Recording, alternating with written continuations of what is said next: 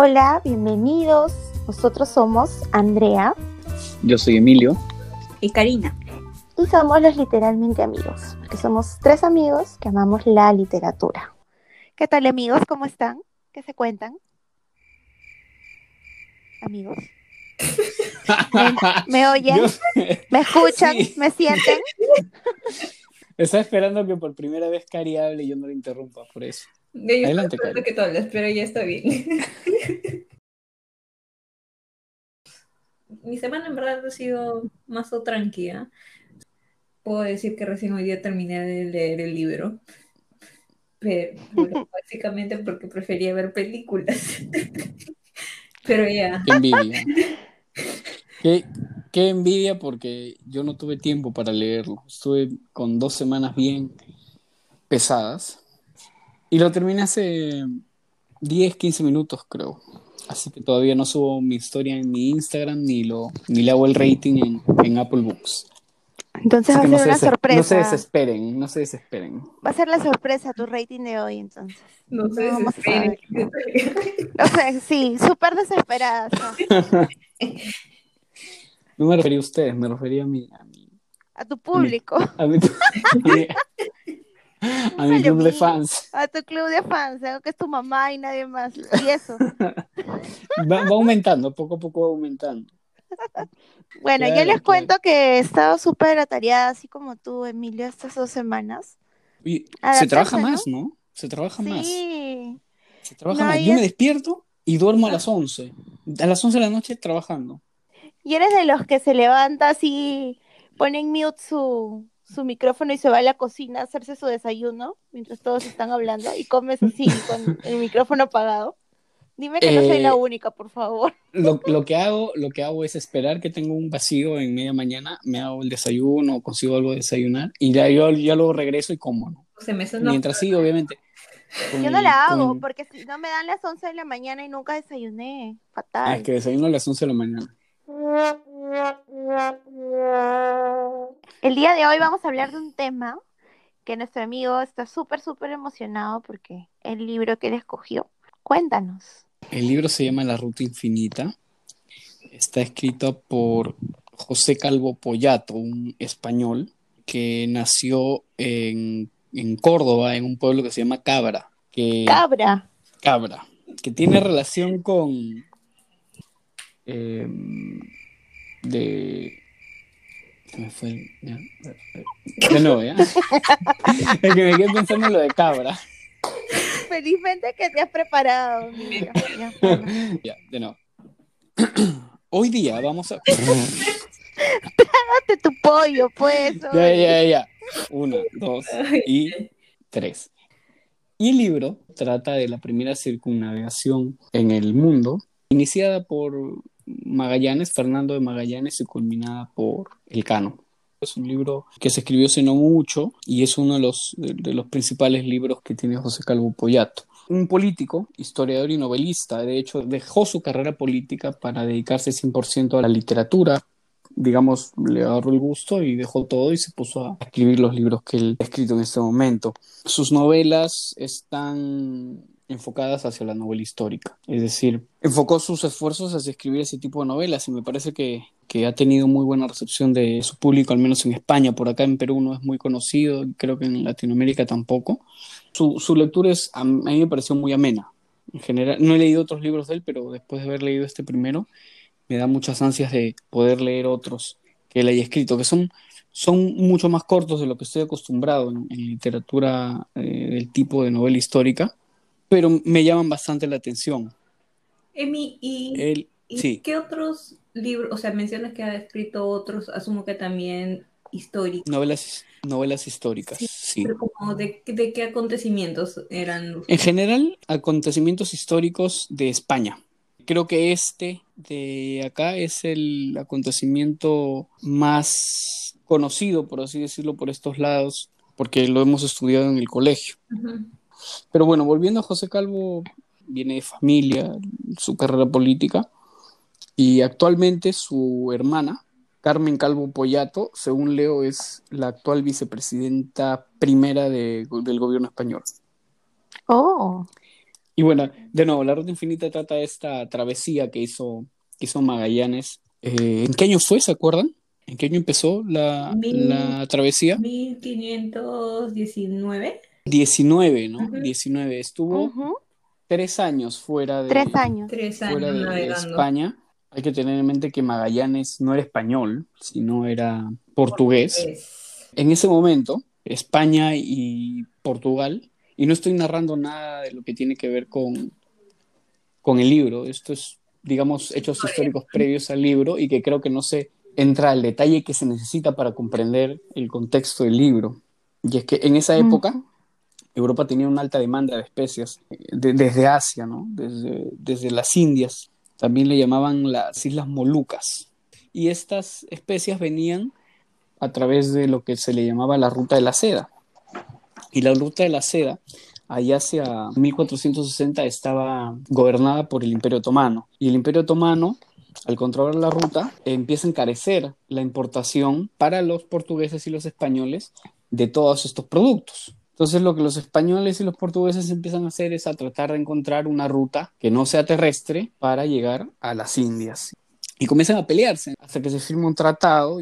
Interviene un, papa, que el papa que se llama Alejandro VI, soluciona el problema y firma el Tratado de Tordesillas.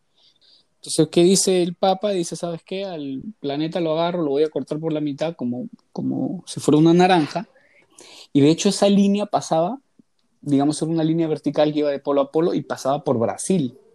Entonces todo lo que estaba a la izquierda de esa línea le pertenecía a España y lo que estaba a la derecha le pertenecía a Portugal. Por eso que lamentablemente nosotros fuimos colonia española por mucho tiempo. Y, bueno, ese, digamos, es el contexto, ¿no? Entonces ya Magallanes había sido un navegante que había sido muy exitoso en Portugal, pero su rey no le había reconocido, digamos, todos los éxitos que había tenido en Portugal. Magallanes ya sabía que podía llegar hacia las Indias a través de algún paso al sur de América. Digamos, ese paso no se había encontrado, pero él creía que sí había uno y le plantea el viaje no al rey de Portugal, porque con él estaba enojado definitivamente, y se va donde Y no era noble tampoco, no era noble, claro, no era noble, No lo aceptaba la corte.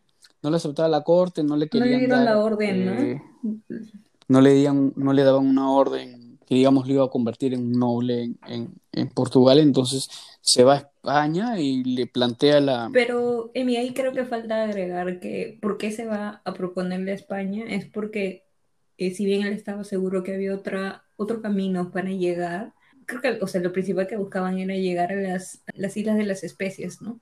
Y, Sí. y, lo- y ¿por qué se lo plantea a España? Porque él sospechaba que con el- la firma del Tratado de Tordesillas, el- las islas estaban dentro del territorio demarcado por este tratado y este territorio correspondía a España y no a, a Portugal. Entonces, Claro. tras su enojo, ¿no? Y que justamente ese fue el motivo por el cual el rey de España acepta pues financiar a Magallanes a que haga la ruta esta de circunnavegación y busque las Indias viajando a través de la mitad española, porque acuérdense que él no podía dar la vuelta por África e irse a las Indias, tenía que ir por la izquierda, cruzar el Atlántico, cruzar América y llegar a las Indias. Era la única forma. Y bueno, justo ahí, en ese momento en el que Magallanes intenta convencer al rey de España, es ahí donde empieza el libro. Probablemente un poquito antes. Eso fue lo que motivó a Magallanes a que haga todo este viaje. Largo. Larguísimo. Tres años. Sí.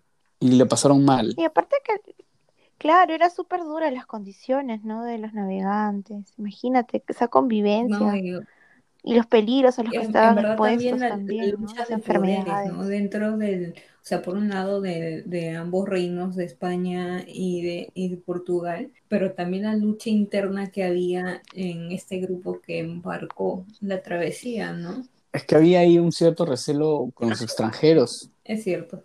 Que es algo que está pasando por acá también en Lima, pero sobre todo, el problema ahí con Magallanes era que, que era portugués. Entonces, no confiaba. los pues, españoles no confiaban porque había muchos infiltrados portugueses en España y lo mismo pasaba en, en Portugal, había muchos infiltrados españoles en las altas esferas de poder. Que, Y todo esto nace sí, también que por buscar, que, que Portugal también hacía lo que podía por evitar este proyecto, ¿no? Claro. Anteriormente también destruían, no sé, naves. Entre ellos se destruían las naves para evitar que uno tenga mayor éxito que el otro. Claro, quien, quien dominaba la ruta marina o la ruta marítima hacia las Indias era, iba a ser el país más poderoso. Entonces lo interesante del libro es que narra desde un punto de vista mm, histórico la travesía, pero trata de humanizar al personaje. Sí, sí, es cierto. Es justamente lo que no nos dan los libros de historia, ¿no? Sí. La parte, realmente qué es lo que ocurrió, cómo es que se dieron las situaciones, los roces, ¿no? Nos da más detalles, nos permite enriquecer nuestro Lo bueno es que-. No sé cómo hicieron. Según, las Adelante, notas, de- según las notas del, del autor, ¿no? Que mencionaba que, si bien hay algunas partes, obviamente que son ficción, se basó básicamente en las notas que habían tomado el cano y, y el italiano, ¿no? Que ahorita se me fue el, el nombre. Antonio Pigafetta. Él mismo, sí. Ambos que llegan al, en la única embarcación que llega finalmente, ¿no? En la Victoria. Así es. Claro, eh, digamos, entonces el, el autor tuvo bastante información como para poder redactar el libro. Sí, Bueno, y bastante Tuvo- le, imaginación. le tuvo que dar una personalidad a Magallanes y hacia ahí quería ir. Es un hecho histórico. Si es que yo digo que llegaron al final de España, no estoy haciendo spoiling a- Ah. al libro porque evidentemente llegó a España. Porque es un tema de historia. Eso es lo bonito claro. de los libros históricos, que lo difícil no es evitar que el lector conozca el final de la novela o intuya cuál va a ser el final, porque evidentemente lo conoce. El desafío acá es mantener al lector interesado en seguir leyéndolo a través de narrar el ámbito más personal de cada uno de los personajes. ok. Yo creo que, que tenía material como para entrar un poquito más a profundidad en cada uno de los personajes. ¿ah? O sea, esto daba para más de un libro, creo yo. ¿ah? O sea, si entraba de, a más detalles, obviamente, ¿no? Porque para ser una novela histórica realmente no ha sido tan, lar- tan largo, ¿no? No, me hubiera gustado conocer más del Cano. Hay que tener en consideración que nuevamente es un hecho histórico. El Cano hace casi casi la segunda mitad del- de toda la travesía, después que Magallanes fallece. Ya spoileaste a todo el mundo. Bueno, se sabe. No, Se- porque es, Se es sabe, se sabe que, se es sabe que historia. Magallanes inicia la travesía, fallece en medio camino y el mando de las naves fue tomado por el Cano y el Cano continúa y termina, Sí, el recorrido. no recordaba el detalle, obviamente tampoco me puse a leer en, en Wiki para hacer un refresh antes de leer. Entonces, cuando estaba avanzando y de pronto, o sea, leí la parte en la cómo matan a Magallanes, dije, eh, ok, no, primero no recordaba esto, segundo, ahora quién va a dirigir Claro. ¿no? Ahora, ¿quién podrá el, defenderlo? el- el proyecto, ¿no? El final, eh, de ahí ver, o sea, todo lo que pasa después, ¿no? Porque creo que incluso lo pasan peor los que quedan después de la muerte de Magallanes, ¿no? El tema del, primero que todavía les faltaba encontrar las, las islas, porque Magallanes murió sin saber que efectivamente tenía razón, ¿no? O sin comprobarlo, mejor dicho. Llegó a cumplir el primero de sus objetivos, que era encontrar el estrecho, Ah, Bueno, el estrecho que se conoce ahora como Estrecho Magallanes. Claro, porque finalmente tenía tres objetivos. El primero es el estrecho, el segundo, no lo recuerdo. ah, no, el segundo El segundo era encontrar las Islas las Molucas. especies y el tercero era confirmar que efectivamente estas pertenezcan Al de lado. Castilla, ¿no? En el libro no. Castilla en esa época, ¿no? Se referían a, lo que es España actualmente. Castilla y Portugal. Y bueno, llegaron a un cuarto objetivo final, ¿no? Que era ser la primera nación en circunnavegar el planeta. Claro que obviamente que cuando lo plantearon tampoco era su objetivo, simplemente lo lograron y gracias a que el canon lo propuso, ¿no? Porque tenían la opción de, de regresar por donde habían ido, pero él dijo, no, cumplamos el tratado, ¿no? Porque eso fue lo que hicieron. Y dijeron, mira, el riesgo es grande, pero vamos a ser la primera nación, la, la primera embarcación que llegue a hacer el- el- la vuelta al mundo, ¿no? el fondo del libro y la carne del libro, leer las penurias y leer todas las aventuras. Todo esto nace por el simple hecho de que no se conocía el diámetro de la Tierra. De hecho, cuando Colón partió de Puerto de Palos, partió creyendo fehacientemente que la Tierra tenía 29 mil Borde. kilómetros, ¿no? De diámetro. No, y en esa época se sabía que era redonda. Colón eh, basa sus cálculos en unas fórmulas que dejó Ptolomeo de Alejandría, que es del siglo I después de Cristo. Bueno, ahí vemos la imprecisión Sí. entonces. De- Sus cálculos. o sea, desde ese momento ya se sabía que era redonda. Pero no conocían Y que Colón al final- o sea, todo lo que había en el mundo, ¿no? O sea, para ellos era prácticamente solo. Claro, creían Sí. que había monstruos marinos. Ahora y también esto de la. Patagonia que decían que eran gigantes de verdad. O sea, ya eso es un tema fantasioso también, ¿no? Ahora hay que acordarse que eso está basado en los escritos de estos señores, ¿no? Entonces seguramente, al igual que todos nosotros cuando contamos algún chisme, le meten ahí de su, de su cosecha, ¿no? De todas Para que suene más mítico. Es parte del mito, pues, ¿no? Probablemente no eran tan grandes. O decían que vieron monstruos y en realidad vieron una ballena gigantesca, ¿no? Así como que van cambiando las cosas, le van haciendo, le van, le van aderezando. ¿Qué tal su primera experiencia con una novela histórica? Bueno, me pareció súper interesante desde el punto de vista que le das vida a un personaje histórico. Generalmente cuando estudias historia sabes lo que hizo, pero no te pones a pensar pues cómo fue que se sintió, cómo fue que, que logró tantas cosas, cómo fue la travesía. Es simpático el hecho de poder caracterizar a este personaje histórico. Súper, súper Sí, interesante, ¿no? Yo, ¿Y a ti, en verdad, tengo casi la misma opinión que André, ¿no? Al, al ser la primera novela histórica que leo, también me pareció interesante ver cómo, cómo contaba el aspecto que no conocemos, ¿no? De, de Magallanes, que es básicamente el personaje principal de la novela, ¿no? Y ver también estas luchas que habían, o por qué se daban estas luchas, ¿no? Y ver desde el otro lado, o sea, desde el lado de estos mismos personajes que era lo que estaban viviendo y, y sintiendo, ¿no? Por otro lado, creo, no sé si sean así todas las novelas históricas, asumo que no, esto debe ser un estilo particular de este autor, pero habían ciertas partes en que el lenguaje era medio complicado de seguir, ¿no? Era posible. Sí, me hizo recordar el mío Aunque sí.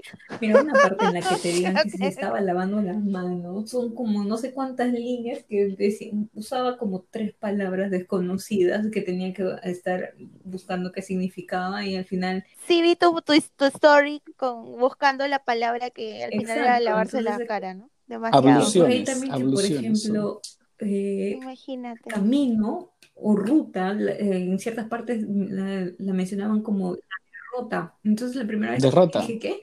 Dije, no, esto no, Claro. o sea, no es derrota bajo la connotación que nosotros le damos a la palabra, ¿no? Entonces apreté la palabrita, vi qué significa, dije, ay, ok, no podía haber dicho ruta, camino. No sé si en la época o cuando uno trabaja con navíos se dice el derrotero, la ruta, la derrota se dice, ¿no?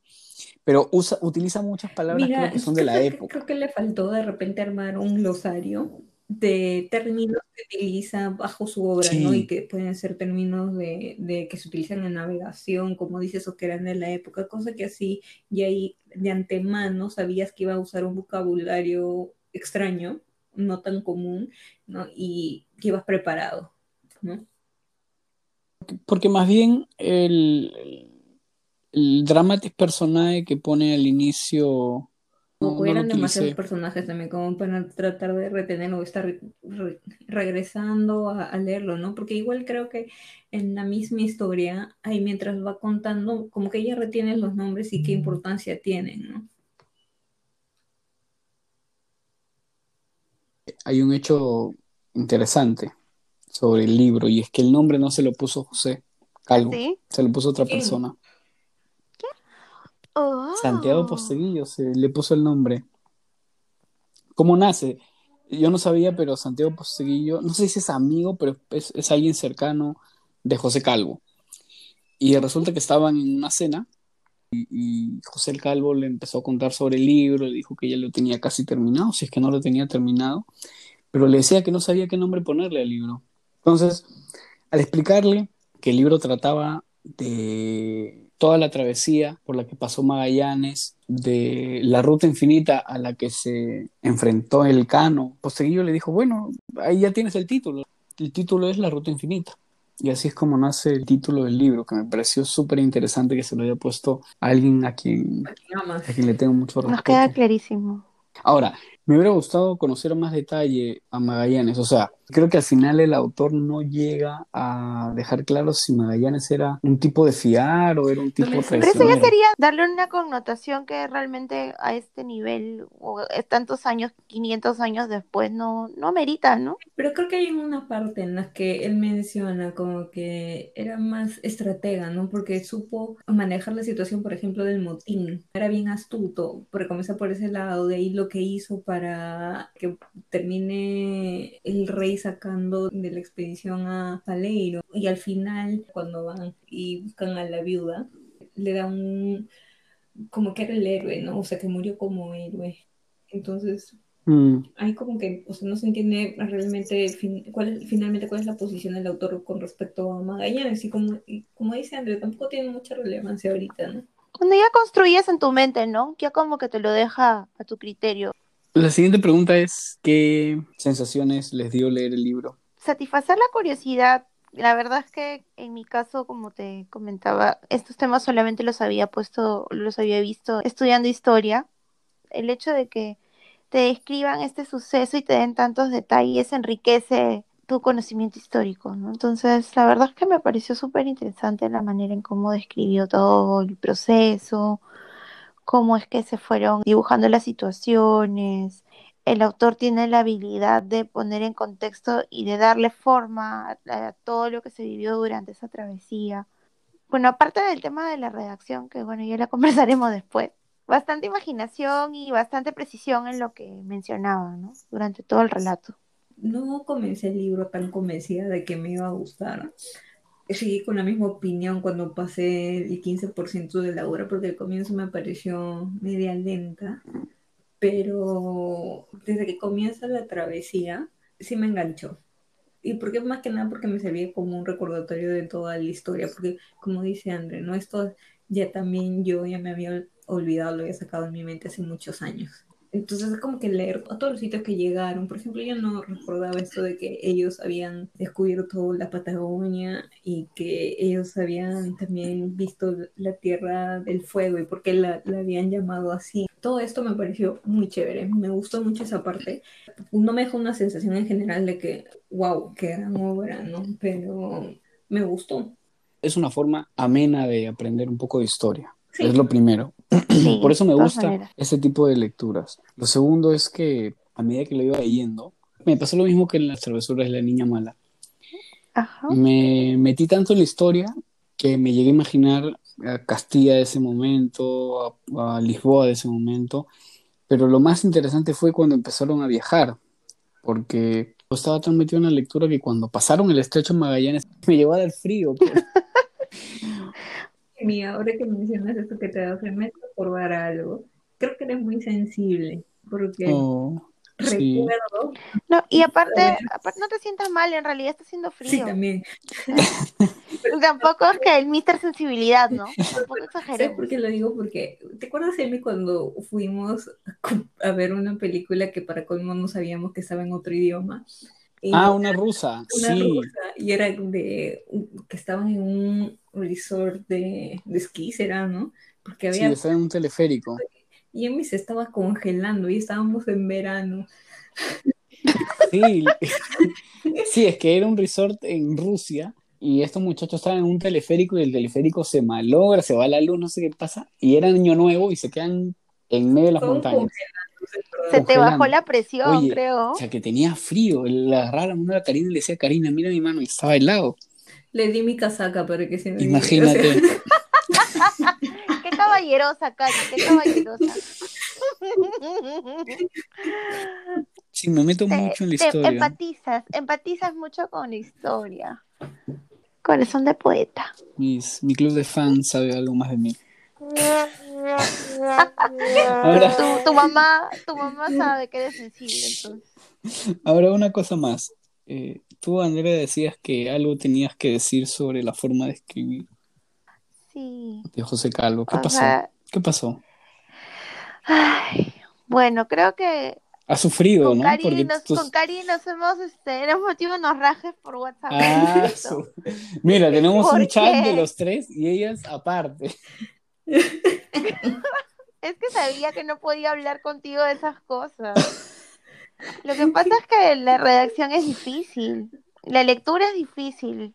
La verdad no, no se me hizo tan fácil leer y comprender, sobre todo porque yo entiendo que el autor quería, estaba tan metido en el tema de la historia que quería escribir como escribían en esa época, ¿no? Y usar palabras súper rebuscadas que de repente en la cotidianeidad de España tienen más sentido, pero para nosotros en Latinoamérica suenan pues palabras que jamás había escuchado, ¿no?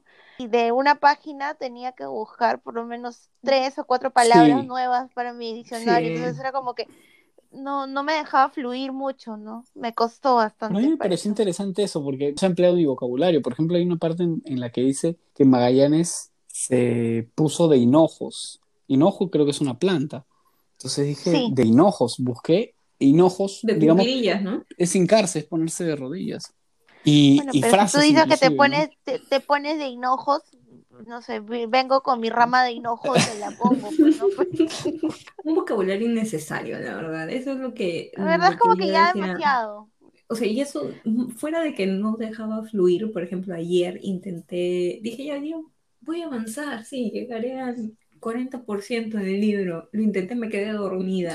Ay, sí, yo también me he quedado dormida varias veces leyendo el libro. Le decía a Cari, voy a leer el libro.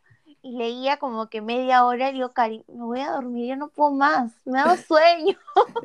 En defensa del autor, a partir de que se montan en las naves, es mucho más fluido. Sí, ahí ¿no? fluye. Sí, O sí, sea, sí, es sí. muy difícil leer el libro hasta esa parte, ¿no? Después ya la velocidad de la historia comienza Cambia, a aumentar cambia. y claro, Cambia, sí. Porque Todo el contexto. muchas, muchas cosas eh, pasadas la mitad, ¿no? Justamente por eso pienso que el libro debió haber sido no uno, sino dos, por lo menos. Ah, por esa parte. Bueno. Sí, porque es que la ruta, a mí me hubiera gustado saber más, qué, qué más cosas pasaron en esa ruta.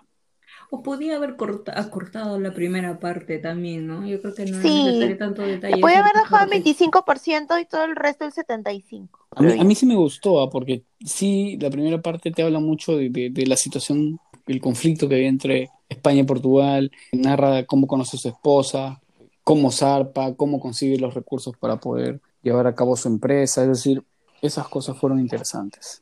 Pero ya, ya sé que ustedes tienen un chat aparte y, y- Bueno, es cuestión de gustos, ¿no? A ver, ¿de qué prefieres que te cuenten ahí? Bueno, si gustas, la próxima rajamos de tu libro frente a ti, no, no hay problema. Sí.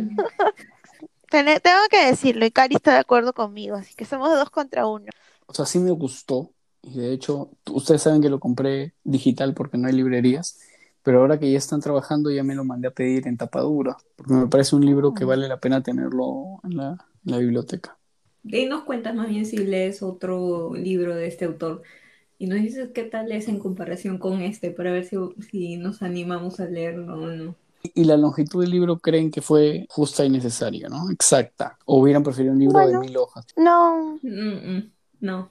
Porque, por ejemplo, de repente si relataba, relataba un poco más el tema del viaje, sí hubiera soportado más hojas. Me hubiera gustado ya entrar más en la mente de los personajes cuando fallece Magallanes, Sí. por ejemplo. Es cierto, porque no se habla mucho de ese ¿No? tema, ¿no? Asumo que porque era el, el principal, pues, ¿no? El personaje principal, entonces de ahí es como que ningún otro personaje asume gran protagonismo, excepto el Cano, que es el que El Cano, finalmente claro. dice, pero no se le llega a ver como un personaje tan, tan importante, ¿no? Por eso justo me hubiera gustado que le den un cierre digno del personaje de Magallanes. Porque Sí. murió y ahí queda, ¿no? Es que justamente lo que decías antes, ¿no? Es como el profesor de historia contándote la historia. Eso pasó y ya. Se le ha escapado lo del profesor de historia en algunas partes. Pero eso no quita que el libro Sí, es que bueno. relatan- Eso es cierto.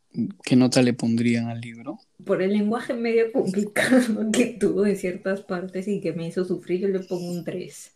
Es muy Yo buena digo obra, un- pero un 3 por, para mí. Yo había pensado exactamente lo mismo, ¿no? Es un buen libro, pero no es de mi tipo. Y sí se me hizo un poco complicado. De repente un tres y medio, ¿no? Para no ser tan mala. Yo le pongo un 4. Le hubiera puesto 5 si no fuera por dos cosas. Uno, porque me hubiera gustado que entre un poco más detalle en la muerte de Magallanes. Y porque me hubiera gustado un poco más de extensión del libro, en, justamente en el tema del viaje per se. La verdad es que avanza muy rápido para mi gusto.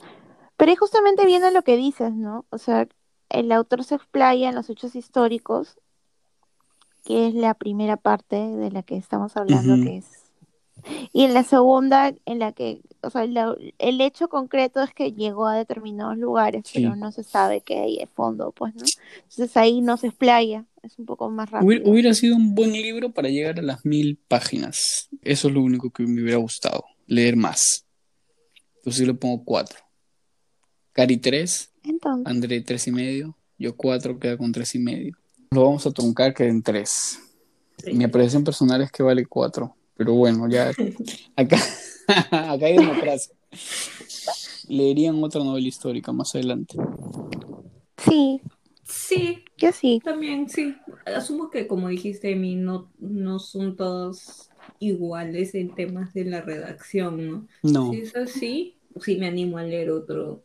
De un estilo más fluido, sí sería ideal, porque el hecho de recordar la historia y vivirla así desde esta perspectiva me parece súper rico, e interesante. Bueno, voy a buscar otra entonces para cuando me toque elegir el libro. Entraremos a, a ligas mayores con mi querido amigo e ídolo Santiago Posteguillo. Amigo e ídolo, ok. Amigo e ídolo. Amigo, amigo, Sí, siempre ¿no? le escribo por el Instagram. Siempre le escribo por Y el nunca te Instagram. Esa es otra cosa.